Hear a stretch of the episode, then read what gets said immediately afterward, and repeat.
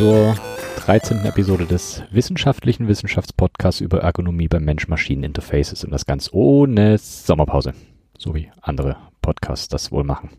Heute wird's wissenschaftlich, dazu später mehr. Zuerst ähm, irgendwie ist Twitter explodiert diese Woche. Es gab insgesamt zwölf neue Follower. Das sind einmal die Hippokeys, Perry4N, der Kubadonis, hallo, Eloquent Keys, Joyce, Exploit Matrix, Bersi, der Julian, Subject 91, Sebastian, Twinand und Space. Ich hoffe, ich habe eure Usernamen alle richtig ausgesprochen. Wenn nicht, dann tut's mir leid. Aber dann müsst ihr euch einfachere Usernamen ausdenken. Und das obligatorische Hallo natürlich auch an alle Leute, die nicht auf Twitter sind, beziehungsweise den Klicklackhack neu für sich entdeckt haben. Danke für die Glückwünsche zu den 1000 Downloads. Ich hatte euch ja gefragt, was eure Endgame-Boards sind und ob ich die im Podcast auch nennen darf. Die, die mitgemacht haben, haben gesagt, ich darf sie natürlich nennen. Dann fange ich einfach an beim Alex vom Select Rage from IT Podcast. Da ist das absolute Lieblingsboard die Ergodox. Ich hoffe, er hat jetzt bald mal die ganzen Teile zusammen, dass er die auch zusammenbauen kann. Dann war da noch der Frank vom Teleprost Podcast. Wenn er kaufen würde, dann die Ergodox Moonlander. Die scheint beliebt. Das Ganze am liebsten mit Keil Bronze Switches. Und im Bereich Selbstbau träumt der Frank von einer ortholinearen 60%, bei der mittig unter der Space ein Trackpoint ist, ähnlich dem Trackpoint der ThinkPads. Und das Ganze am liebsten in einem Kupfer- oder Messing-Case. Als Switches kämen da die Kyle Jog Low Profiles in weiß drauf und die Caps wären XDA Caps in einem hellen Pastell und am liebsten mit der Diablo Font. Stelle ich mir spannend vor. Ich weiß gar nicht, ob es die gibt. Ich habe sie zumindest noch nicht gesehen. Wäre vielleicht eine Möglichkeit, dann Group Buy zu starten, wenn es da noch andere Leute gibt, die das möchten. Dann haben wir da noch Jackie. Hier ist das Lieblingshackbrett eine Adelheid. Da muss ich sagen, die habe ich vorher noch nicht gekannt habe ich mir angeschaut. Eine 75%, die auf dem Arisu-Layout basiert, also Split, aber auf einem Brett und leicht gedreht. Switches wären hier die Silent Bobas mit 68 Gramm und das Ganze, beziehungsweise die Switches durch Donut Dipping geloopt. Keycaps wären hier die Traumvorstellung, die GMK Oblivions. Dann war da noch der Christian. Hier ist das Traumkeyboard, die GMMK Pro mit Box Jades und natürlich ISO Keycaps. Wer hätte es anders gedacht beim Christian? Das Ganze im SA-Profil oder als Zweitboard die Modell M SSK mit den Buckling Springs Switches. Der Fleece hat auch mitgemacht. Hier ist das Traumkeyboard, das grüne Glitchcase vom Protozoa. Ordentlich geloopte Durock V2 Steps, vielleicht Caseform als, als Schallisolierung. Ergo Clear Franken Switches mit 62 Gramm Federn. Geloopt wird hier mit 3203 für die Stems und das 105 für die Springs. Als Keycap-Set käme das KAM Super User mit den normalen Mods einem Coiled USB Cable in schwarz mit einem fetten Aviator Connector. Das ist mal ziemlich spezifisch. Finde ich gut, gefällt mir. Einige von euch hatten mich auch gefragt, was äh, mein absolutes Endgame Board wäre. Es wäre auf jeden Fall eine Split. Vom Formfaktor her sollte sie sein wie die, wie die Korn. Am liebsten diese zwei separaten Klammer-Keys, wie bei der Lily 58. Die finde ich ganz, ganz hübsch. Natürlich Displays dran, um da lustige Sachen darzustellen Switches. Ich mag die EVA 01 Housings sehr. Vielleicht mit einem klein bisschen strammeren Stem. Wüsste ich aber allerdings nicht, welchen ich nehme. Von der Feder her bei dem Switch würde ich Richtung 80, 85 Gramm tendieren. Das finde ich ganz nett. Die ordentlich geloopt. Filmen braucht man die meiner Meinung nach nicht, weil die an sich relativ steif im Gehäuse sind. Als Keycaps würde ich, glaube ich, die Space Cadet Round 2 nehmen oder die GMK Laser und als Case irgendwas in einem Retro-Look mit diesen VHS-Streifen oder ähnlichem. Ich glaube, das, das finde ich ganz schick. Das Kabel einfach in lila gehalten als Coiled Cable. Das wäre, denke ich, ganz passend. Und ich glaube, das wäre so mein, mein absolutes Traum-Keyboard. Vielleicht baue ich mir das irgendwann nochmal. Der erste Schwung Switches ist mittlerweile dann bei euch angekommen. Und ihr habt das auch schon fleißig auf, auf Twitter verkündet, wie ich gesehen habe. Und so wie ich das einschätzen konnte, wart ihr doch recht begeistert davon. Das freut mich natürlich, wenn es gefällt. Fotos habt ihr reichlich geschickt und gepostet. Von Jackie habe ich auch direkt ein Bild einer KBD 67 bekommen. Das ist eine KBD 67 Lite, auf der der CCH-Switch nun als Escape-Taste wohnt. Finde ich sehr gut. Wer gedacht hat, ich habe eh nie Glück bei Gewinnspiel, dem sei gesagt, es gibt noch Switches. Wenn ihr also noch einen wollt, dann schickt mir eine Mail mit eurem absoluten Traum-Keyboard. Das muss nicht real existieren, das kann selbst gebaut sein, das kann kaufbar sein. Das kann ein völliges Fantasieboard sein, gar kein Thema. Und ihr bekommt einen der, ich würde sagen, beliebten CCH-Switches. Sticker gibt's natürlich auch noch, also wer da noch welche will, gerne einfach Mail schreiben, auf Twitter melden oder eine der zahlreichen Kontaktmöglichkeiten benutzen. Jetzt werde ich am Ende der Folge noch sagen, wie ihr mich erreichen könnt. Den Fortschritt bis zum nächsten Special, den seht ihr jetzt auch auf der, auf der Website. Da gibt's jetzt zu den zusätzlichen Statistiken noch den kleinen Fortschrittsbalken bis zu den 2000 Downloads. Da wird's auf jeden Fall wieder was geben. Was genau, verrate ich natürlich jetzt noch nicht. Das kommt dann später. Und wenn wir gerade eh schon bei Specials und den Stickern sind, ich habe mir überlegt, die Sticker unabhängig von irgendwelchen Specials rauszuhauen. Das nächste Motiv ist quasi schon fertig und kommt dann vielleicht schon im August. Kann man auch drauf gespannt sein. Und die andere kleine Neuigkeit bzw. Neuerung, die es gibt, ihr könnt den Klick-Klack-Hack Podcast jetzt viel besser euren Liebsten empfehlen. Und zwar dank der eigenen DE-Domain, klickklackhack.de. Das heißt, wenn ihr die weiterempfehlen wollt, dann müsst ihr euch nur noch die Adresse merken. Macht es natürlich deutlich einfacher, das Ganze weiter zu empfehlen. Und zu guter Letzt nochmal ein Dankeschön an den Fleece. Der hat mir fanpostmäßig einen wunderschönen 5x5 Switch-Tester aus dem 3D-Drucker zukommen lassen in einem wunder, wunder, wunderschönen Klicklackhack lila. Steht hier auf dem Schreibtisch und wird fleißig bestückt. Vielen Dank dafür. Und jetzt würde ich sagen, schauen wir mal, was es da Neues gibt in Keyboardland. Auf den geliebten eBay Kleinanzeigen ist mir eine Anzeige in die Augen gefallen. Da ging es darum, es wurde Hilfe angeboten, Keyboards zu bauen. Brauche ich so prinzipiell nicht. Ich habe es mir einfach mal angeschaut.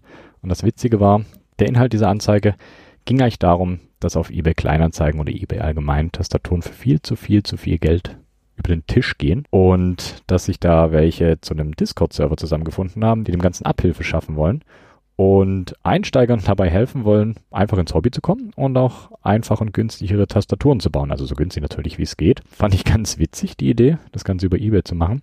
Ähm, der Discord-Server ist das WHN-Keys. Den packe ich mal in die Show Notes mit rein. Das wollte ich letzte Episode eigentlich schon machen, ist allerdings dann leider unter den Tisch gefallen. Aber hier jetzt die Erwähnung, weil ich das doch recht lustig fand. Und ich muss auch sagen, die Community da ist sehr, sehr umgänglich, sehr nett. So wie man es eigentlich zum größten Teil in dem Hobby gewohnt ist. Dann gab es auf Reddit ein Video. Und zwar ging es da um das Programmieren mit mechanischen Tastaturen. Die meisten benutzen vielleicht 60%, 50%, 40% oder 65, 75. Wenn man mit dem Schreiben von Code beschäftigt ist oder das Ganze machen will. In dem Video geht es allerdings darum, dass programmiert wird mit einem 1% Keyboard, also mit einer Taste. Das Ganze funktioniert dann auf Basis von Morsecode. Ziemlich cool, das packe ich euch alles auch in die Shownotes. Sehr, sehr amüsant. Dann gab es noch ein interessantes Hackbrett namens Santoku Generation 2. Das ist eine Split auf einem Board, leicht gewölbt, wie man es kennt, so dieses Fledermausartige Design. Ich glaube, das passt hier ganz gut. Die hat an dem oder an beiden Daumenclustern Maustasten. Und diese Maustasten, die gehen quasi zwischen die Keys. Sieht dann aus wie Vampirzähne, deswegen das Fledermausartige Design. Ziemlich, ziemlich passend hier. Und auf der rechten Seite von der Split noch einen Trackpoint. Also ziemlich gut und man muss die Hände nicht mehr von der Split lassen, um die Maus zu bedienen, weil man alles auf dem, auf dem Board hat. Dann nicht das erste seiner Art, aber mal ein neues, ist codingspeedtest.com. Jeder kennt wahrscheinlich so Monkey Type und solche Geschichten, um seine Words per Minute zu ermitteln. Meine sind im Übrigen schlecht, aber ich werde besser. Ich werde besser. Äh, hier geht es darum, Code zu schreiben und das möglichst schnell. Natürlich alles mit Anzeige von Words per Minute und Fehlern etc. Aber das Ganze eben statt mit Worten mit Code. Dann gab es noch das Yeet oder Jeet Keycap Profile. Das sind Keycaps, die sind, wenn man so möchte, Low-Profile Keycaps mit einer nach innen gehenden Wölbung fürs Wohlfühlen der Finger. Die Wölbung nach innen ist deutlich stärker als bei anderen Keycaps. Wirklich sehr angepasst auf die Fingerkuppe selber. Und zu guter Letzt gab es auf Reddit noch, wenn man die ganzen DIY-Geschichten und selber machen mag, ähm, ein Video über DIY Double Shot Keycaps. Habe ich mir selber noch nicht angeschaut, werde ich aber noch tun. Ich packe es euch auch mit in die Show Notes, sodass ihr das natürlich auch direkt anschauen könnt. Könnte interessant sein für Leute, die ihre eigenen Keycaps machen wollen. Bin ja immer noch auf der Suche. Mal so ein eigenes Keycap-Set zu machen, ist natürlich auch einerseits eine Herausforderung, andererseits natürlich auch wirklich spannend, das Ganze mal zu machen und durchzudesignen. Und apropos Keycaps, Group Buys gibt's auch wieder. Da hätten wir einmal das GMK Shashin. Das sind dunkelgraue Caps mit weißen Zeichen. Die Sublegends sind japanische Schriftzeichen. Die Mods sind schwarz mit weißem Zeichen drauf.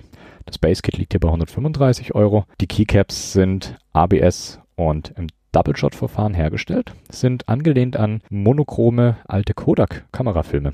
Das Novelty Kit ist auch mit äh, Fotografie-Piktogramm bestückt und der Group Buy geht noch bis zum 1.8., also ein kleines bisschen Zeit habt ihr dann auch für den, der sich interessiert.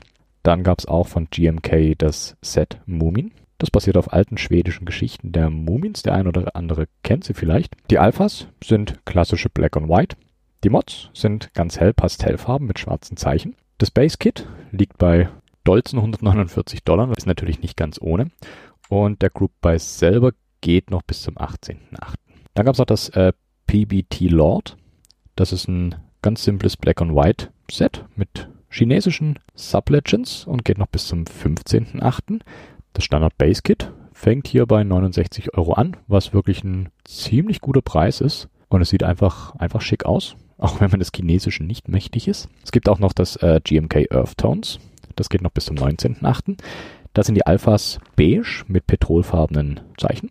Die Mods sind genau umgekehrt in Petrol mit beigenen Zeichen. Und hier liegt das Base Kit bei, bei 123 Euro. Zu guter Letzt noch das SA Apes. Das sind schwarze Caps mit beigen Zeichen. Die Mods sind in beige mit schwarzen Zeichen.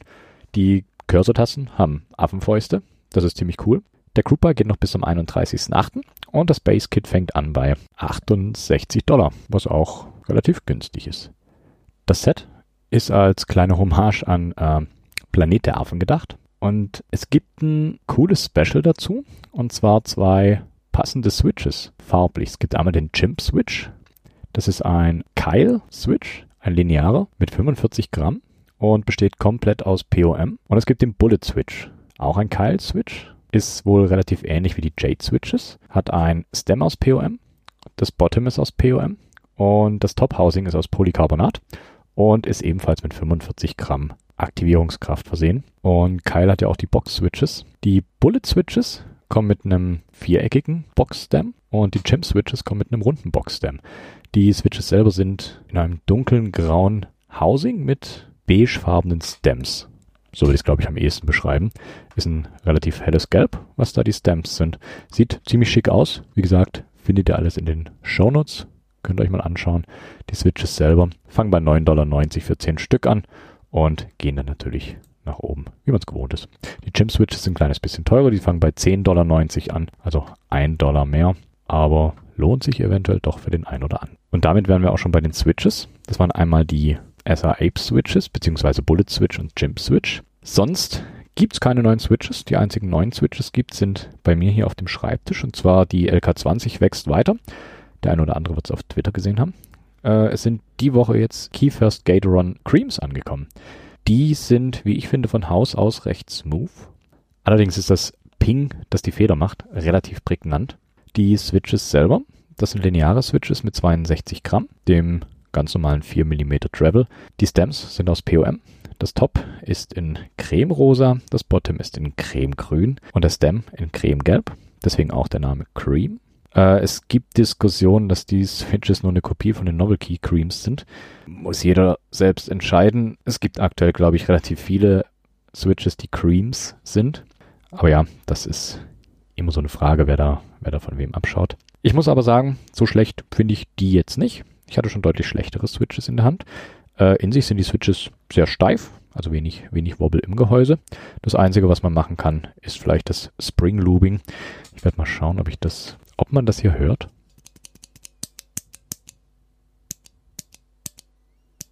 Aber ich glaube, mit meinem eher mittelmäßigen Mikrofon hört man das Ping leider nicht. Ich werde mal schauen, ich hatte eh überlegt, ob ich mir das 150 Gramm Board baue.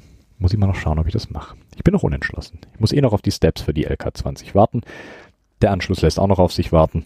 Von daher, ich habe noch ein bisschen Zeit zu überlegen, aber ich werde euch auf dem Laufenden halten. So, das waren mal die Neuigkeiten. Dann würde ich sagen, kommen wir zur Wissenschaft die Wissenschaft der humanen Maschineninterfaces. Beziehungsweise, wenn man spezifischer sagen möchte, geht es heute um Split-Tastaturen. Also Tastaturen, die weg von dem Standardformat des üblichen Hackbretts sind und aufgeteilt sind. Und wie immer, ich weiß nicht, ob es mögt oder hasst, kleines bisschen Geschichte am Anfang. 1868 hat die erste industriell gefertigte Tastatur das Licht der Welt erblickt.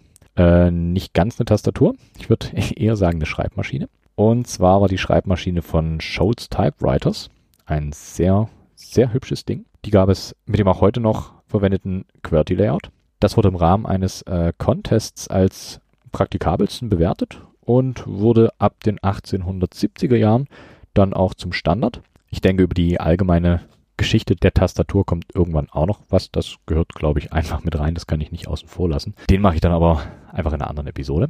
Heute geht es eher darum, dass sich dieses Layout irgendwann mal überholt hat, beziehungsweise wurden Layouts gefunden, die deutlich ergonomischer und praktikabler sind. Und das sind wir auch schon beim Thema Ergonomie, in dem Zuge natürlich auch bei Split Keyboards. Das erste Split Keyboard wird meistens der deutschen Firma Glockenberg von 1926 zugeschrieben. Es gab allerdings auch schon äh, 1886 Schreibmaschinen mit gesplitteter Tastatur. Und zwar die Schreibmaschine von Louis Kendrell aus Syracuse in New York. Also deutlich vor der Glockenberg. Der Kendrell Typewriter ist wirklich ein Schmuckstück, also mit viel, viel Gold auf einem schwarzen Gehäuse, so wie man es sich eigentlich vorstellt von wirklich alten alten Schreibmaschinen. Und was mich ein kleines bisschen verwundert hat, das gute Stück hat nur zwei Reihen. Die linke Seite hat in der obersten Reihe ZPRCHM und das Ausrufezeichen. In der unteren Reihe das JVXUNW und Punkt. Und die rechte Seite hat in der oberen Reihe LFESDBK und in der unteren Reihe das Komma TOAGY und Q. Und in der Mitte der beiden gesplitteten Hälften gab es eine relativ kurze und kleine Leertaste. Also hier war noch nichts mit dem QWERTY-Layout. Zusätzlich sind die Keys noch äh, leicht nach außen gewölbt, um da auch nochmal ein kleines bisschen Ergonomie zu schaffen. Und was bedeutet eigentlich Ergonomie in Bezug auf Keyboards? Keine Sorge, das wird jetzt kein Grundkurs in Anatomie. Ich umreiße das Ganze nur ganz kurz. Das ist auch überhaupt nicht mein Gebiet. Ich habe da keinerlei Ahnung davon. Das ist pure Recherche. Deswegen hier mal die Basics. Äh, eure Hände sind in einer Linie mit euren Armen. Und das ist im Prinzip die natürliche Position. Jede andere Position strengt eure Arme bzw. Hände oder Finger zusätzlich an, mal mehr, mal weniger. Das ist natürlich reine Wahrnehmungssache. Und bei Standard nicht gesplitteten Keyboards ist nun das Problem, dass ihr eure Handgelenke leicht nach außen drehen müsst, um die Keys optimal zu treffen. Und wie gerade schon gesagt, strengt das natürlich eure Handgelenke an und eure Hände ermüden dadurch deutlich schneller und können teilweise sogar schmerzen. Man könnte radikal sagen, sobald sich die Haut an euren Händen in Falten legt, ist es keine gute Position für eure Hände. Klar, das ist immer eine Frage der Umstände und euch fallen mit Sicherheit nicht gleich die Hände ab, wenn ihr mal einen Tag oder mehrere in der Position tippt, aber ich denke auf Dauer wird es doch deutlich spürbar sein. Die Standard-QWERTY-Layouts haben sich relativ lang bei Schreibmaschinen und später bei den Computertastaturen gehalten, bis zum Februar 1972. Da hat dann KH Eberhard Krömer Virginia Polytechnic Institute, also am VPI, äh, ein Paper veröffentlicht mit dem Titel Human Engineering the Keyboard. In dem Paper schaut sich Krömer auch die Glockenberg-Schreibmaschine an und definiert dabei zwei Punkte am Benutzer selber, die beachtenswert sind. Das sind einmal Alpha. Alpha bestimmt den Winkel der Finger zur Hand und Beta. Beta ist der daraus resultierende Winkel der Hand zum Arm. An der Tastatur selber werden drei Dimensionen benannt. Das ist einmal wieder Alpha. Das ist hier die Steigung der Tastatur, also das, was ihr mit den kleinen Füßchen hinten beeinflussen könnt. Dann gibt es die Größe Beta. Das ist die seitliche Neigung, der Winkel, den eure Hand macht, wenn ihr die Hand nach links oder rechts dreht. Und Gamma, das ist die Drehung der Split-Tastatur beziehungsweise des, des Keyboards, wenn man top-down draufschaut. Also die Drehung nach außen. Ich hoffe, das war einigermaßen verständlich. Sowas ist in einem Podcast recht schwer zu erzählen. Krömer stellt nun seine Theorie gegen die Glockenberg und kommt zum Schluss, dass die Glockenberg noch nicht perfekt ist. Wer hätte es gedacht? Was macht man also, wenn einem Verbesserungsmöglichkeiten auffallen? Richtig, man sollte sie umsetzen. Also entwarf Krömer eine Tastatur, die die Glockenberg in Ergonomie übertreffen soll. Krömer nimmt sie da im Prinzip ein Standard-Keyboard und orientiert sich rein an den Alpha-Keys, also Modifier etc.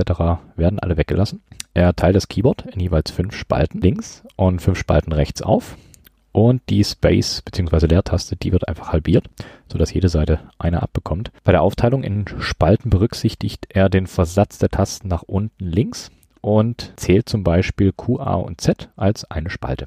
Er orientiert sich quasi, wenn man so möchte, an der Keyboard-Matrix selber. Wenn ihr mal Keyboards von Hand gelötet habt, also wirklich mit Kabeln die Switches verbunden habt, dann wisst ihr, welche Spalten ihr habt und an denen orientierte sich Krömer hier auch.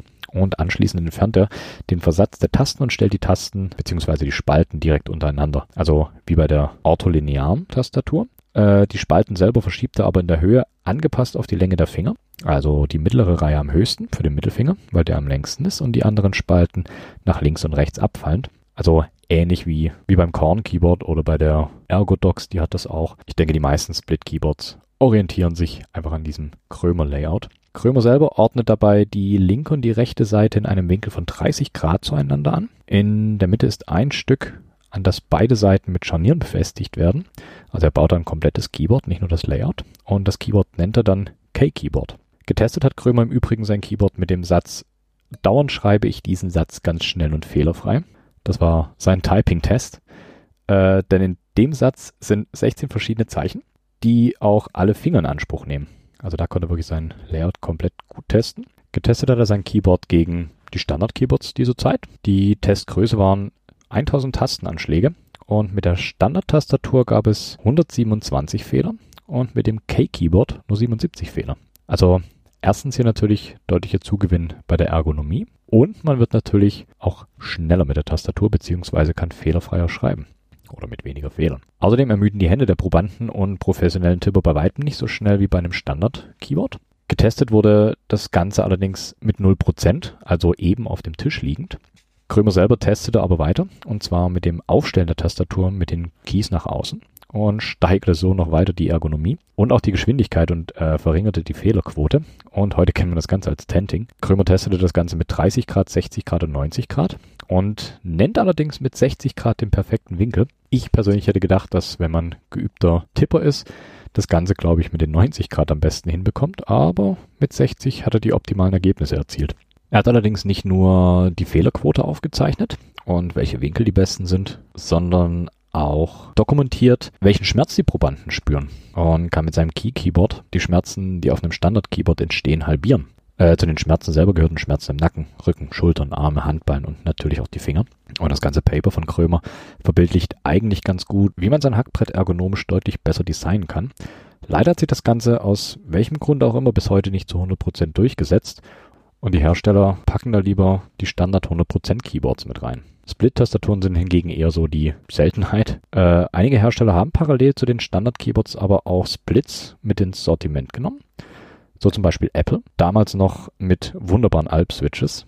Schade, dass sie davon weggekommen sind, denn die Alp-Switches sind relativ knackig. Es gab das äh, Apple Adjustable Keyboard Anfang der 1990er Jahre.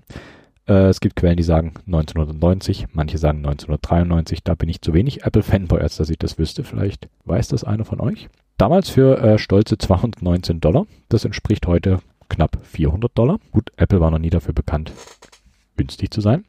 Das war ein Keyboard, das äh, grundsätzlich dem Standardaufbau der Tastaturen entspricht, aber der Clou an dem Brett, man konnte es auseinanderziehen und hatte dann eine Split-Tastatur.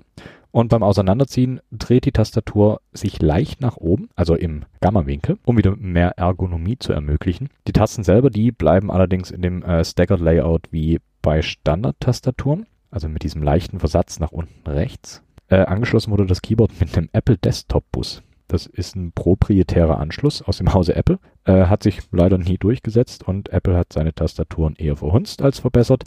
Aber das ist meine Meinung. Wem es gefällt, der soll darauf tippen. Meines sind es nicht, mir sind die zu flach. Aber ja, Geschmackssache. Schauen wir zum Konkurrenten Microsoft. Die haben das Natural Keyboard rausgebracht. Die erste Variante hatte Honeywell Switches verbaut. Das sind die gleichen Switches wie in der Space Cadet aus der letzten Folge. Das Natural Keyboard gibt's in diversen Versionen. Leider hat Microsoft hier auch Beta auf Rubber Dome gesetzt und ist weg von den mechanischen Switches. Ist natürlich günstiger, die Gewinnspanne größer. Ihr wisst, wie das ist. Ist natürlich ein Schritt in die falsche Richtung. IBM hat natürlich auch Splits fabriziert und dabei sogar das Tenting berücksichtigt, also den Beta-Winkel nach Krömer. Die haben 94 bis 95 die IBM M15 produziert. Das ist ein splitbares Keyboard, bei dem beide Teile aufgestellt werden können. Und verbaut sind hier Buckling Spring Switches, also auch ein recht nettes Modell. Jerry natürlich hatte auch eine Split und zwar die G80 5000. Die hatte die überall beliebten MX Browns beziehungsweise die MX Super Black Switches für äh, einzelne Modifier Keys. Ist aber wie bei der Apple Tastatur nur im Gamma-Winkel gedreht, also in dem Winkel, wenn ihr drauf schaut, nach außen gedreht. Und prinzipiell kann man, glaube ich, sagen, dass äh, Split Keyboards eher, eher eine Randerscheinung sind. Zum Glück gibt's aber auch Hersteller, die sich quasi auf Split-Tastaturen spezialisiert haben. So zum Beispiel die Firma Maltron. Die Firma Maltron hatte ich schon erwähnt in der Episode über seltsame Hackbretter. Könnt ihr da gerne auch nochmal reinschauen. Maltron selber wurde 1977 in Stafford von Stephen Hopday gegründet. Äh, das Hauptaugenmerk von Maltron liegt bei Keyboards für Menschen mit körperlichen Beeinträchtigungen, also Einhand-Keyboards oder Mouthstick-Keyboards. Aber die haben auch die Maltron L90. Das ist ein Zweihand-Split-Keyboard, bei der die Seiten mit den Keys in sich nochmal gewölbt und angewinkelt sind, also quasi Top-Ergo-Boards. Die ganzen Boards, um die es jetzt ging, sind im Prinzip alle auf einem Board das dann leicht abgesetzte Keycluster hat. Nun gibt's aber auch Stimmen, die sagen, dass selbst das noch verbessert werden könnte, da man seine Hände trotzdem noch vorm Körper zusammenführen muss, was natürlich auch nicht die optimale ergonomische Position ist. Die Lösung? Äh, Splits mit zwei separaten Teilen, die frei beweglich sind und unabhängig voneinander. Die Boards, würde ich sagen, sind zu 99% Custom Boards. Es gibt einzelne Boards, die man so auch kaufen kann. Ein gutes Beispiel ist das Ultimate Hacking Keyboard. Das ist grundsätzlich ein 65% Keyboard, kann aber an der Spalte YHN komplett geteilt werden. Die Keys bleiben leider staggered, also hier keine Anpassung an die Fingerlänge. Das ist ein bisschen schade, wie ich finde. Was mir beim UAK allerdings sehr gefällt, ist die Modularität. An der Innenseite, wo das Brett gesplittet wird, kann man diverse Module anschließen. Trackpoints, Daumencluster, Trackpads, das fand ich ziemlich cool und das hätte ich auch gerne im DIY-Bereich ein bisschen ausgebaut. Hab da allerdings noch nicht wirklich eine Lösung gefunden, wie man sowas realisieren könnte. Wenn da jemand eine Idee hat, da bin ich wirklich, wirklich offen dafür. Und dann sind da natürlich noch die ganzen Custom Boards. Die Enthusiasten haben natürlich auch hier ordentlich außerhalb des Mainstreams weiterentwickelt und Splits designt und immer weiter verfeinert. Es gibt zum Beispiel die von mir schon oft genannte Korn. Die Korn ist eine 40% Split-Tastatur. Die Alphas sind hier an die Fingerlänge angepasst und haben links und rechts noch eine extra Spalte mit den Modifiern. Sehr platzsparend, wirklich klein und kann beliebig positioniert werden. Wem die Korn zu klein ist, das geht natürlich auch ein bisschen größer. Zum Beispiel mit der vorhin schon erwähnten Ergodox. Äh, hier mit mehr Tasten, hauptsächlich am Daumencluster. Die Spalten auch wieder an die Fingerlänge angepasst. Oder es gibt zum Beispiel die Lily 58, ebenfalls eine komplette Split mit separater linker und rechter Seite. Äh, hier es noch eine Taste innen an jeder Seite für die Klammern oder was auch immer man drauf legt. Äh, die finde ich hier ziemlich cool. Hatte ich, glaube ich, auch schon mehrfach erwähnt. Die Taste ist ganz nett, weil die wirklich gut erreichbar ist für den Zeigefinger und Klammern braucht man dann doch halt relativ oft. Kleiner geht das Ganze natürlich auch mit der 3W6. Die ist dann nochmal deutlich kleiner als die Korn und kompakter. Äh, wer Auto-Keyboards mag, die gibt's auch als Split. Ist dann natürlich nicht so ergonomisch wie die anderen, aber trotzdem hübsch. Da zum Beispiel die Ergo 42 oder die Chimera Ortho. Das sind die Geschichten, die dann ortholinear sind und aufgesplittet. Also im Custom-Bereich gibt es eine Riesenauswahl, wenn man Splits haben möchte. Und der Vorteil ist natürlich, dass man die Switches draufbauen kann, die man möchte. Und die QMK tut natürlich den Rest, weil, ja, weil frei konfigurierbar. Nun haben Keyboards eine natürliche Höhe, die durch äh, PCBs und Switches entsteht. Dadurch kann sich im Handgelenk ein Winkel bilden, der die Hände schneller ermüden lässt. Dagegen gibt's die Wrist Rests, also quasi die Handballenauflage, die vor euer Keyboard kommt, um die Auflagefläche der Handgelenke zu erhöhen und wiederum den Winkel in euren Handgelenken zu verringern. Was gerade auch regelmäßig diskutiert wird, ist das Negative Tenting, was so viel bedeutet, der Winkel, in dem die Tastatur aufgestellt ist, also die standardmäßigen 5 bis 9 Grad, wenn man es nicht komplett auf 90 Grad hochgeht, äh, gehen hier in den negativen Bereich. Also wird es, also wird die Tastatur nicht erhöht, sondern geht vom Niveau der Handballenauflage eher nach unten, damit äh, die unnötige Überstreckung, damit die unnötige Überstreckung der Handgelenke vermieden wird. Ist auch eine ganz interessante Entwicklung. Die Wahl der Keycaps selber sollten hier natürlich auch nicht außer Acht gelassen werden. Äh, bei XDA Caps, also den Caps, die alle die gleiche Höhe und Form haben, ist der Weg der Finger von Taste zu Taste ein kleines bisschen weiter, wenn auch nicht viel, weil hier nicht nur der Weg nach vorne gemacht werden muss, sondern eben auch der Weg nach unten. Und was haben wir heute gelernt? Zusätzlicher Weg ermüdet die Finger schneller. Es gibt zum Beispiel das äh, SA oder MDA-Profil bei Keycaps.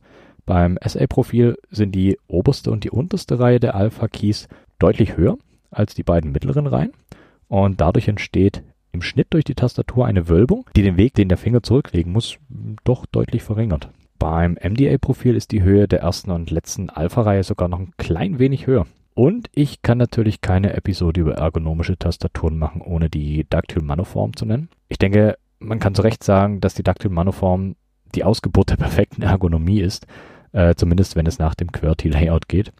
Die Dactyl Manoform ist auch gesplittet in zwei separate Teile, aber statt das Layout eben anzuordnen, hat die Manoform äh, gewölbte Flächen, also ähnlich wie, wie die Maltron. Die Tastenform, die Tasten quasi eine Viertelkugel, um den Weg der Finger weiter zu verkürzen und die Handposition so bequem wie möglich zu gestalten. Durch die Bauform kommen hier allerdings meist nur XDA-Caps zum Einsatz, da SA teilweise auf der Manoform nicht funktionieren würde. Und wenn man schon die Manoform erwähnt, dann ist die Data Hand natürlich nicht weit weg.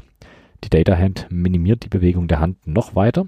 Hier werden nur noch die Fingerspitzen bewegt. Bei der Data Hand, ich hatte sie auch schon in der seltsame Hackbretter Episode. Bei der Data Hand kommen die Fingerspitzen in Mulden, die rundum mit Keys bestückt sind. Und je nach Richtung, die die Fingerspitze einschlägt, wird eine Taste bestätigt. Das Ganze natürlich mit passender Handauflage. Also ziemlich abgefahrenes Ding. Sollte jeder, der mechanische Keyboards mag, mal gesehen haben. Wenn nicht sogar mal angefasst. Die Tests mit Ergonomie und deren Verbesserungen gehen natürlich auch immer weiter. Es gibt Menschen im Hobby, die haben Einhand-Keyboards entworfen, die sich nah am Prinzip der Data Hand orientieren, also möglichst wenig Bewegung in den Fingern. Hier werden die Reihen mit den Tasten zwar waagerecht angeordnet, gehen aber in die, ich würde sagen, dritte Dimension mit den Spalten, also halbkreisartig, dass die oberste Reihe Richtung Fingernagel gerichtet ist, die zweite Reihe Richtung Fingerspitze und die dritte Reihe Richtung Fingerkuppe, also da, wo die Finger drauf liegen. Eine andere Idee ist, das Keyboard vom Schreibtisch komplett zu lösen. Hier ist die komplette Tastatur eher zylindrisch angeordnet und kann quasi wie ein Fahrradlenkergriff mit der Hand umschlossen werden und die Tasten werden dann mit Daumen bzw. Zeigefinger und Mittelfinger betätigt. Hier ist die Eingabe allerdings eine andere, nämlich durch Makros ähnlich wie bei der Artsy, die ich ja auch schon erwähnt hatte. Das heißt, Tastenkombinationen ergeben hier die Buchstaben bzw. ganze Wörter. Es bleibt also spannend, was sich da noch alles daraus entwickelt. Bin da sehr neugierig drauf. Aber so viel soll's mal zu Split-Keyboards gewesen sein und warum sie zumindest aus ergonomischer Sicht besser sind als die Standard-Hackbretter. Mir bleibt eigentlich wie immer nur zu sagen, vielen Dank fürs Zuhören. Wenn ihr etwas habt, das mich erreichen soll, also Lob, konstruktive Kritik oder Bestechungsversuche, dann am besten äh, auf Twitter unter cchpod oder per Mail an cch.nerdbude.com. Die Shownotes findet ihr wie immer in den Episoden oder auf der neuen Webseite klicklackhack.de. Öfter mal was Neues. Deswegen kommt diesmal der obligatorische Krach von Azure Flux mit dem Track Graveyard Shift. Ziemlich cool. Bis zum nächsten Mal. Tschüss.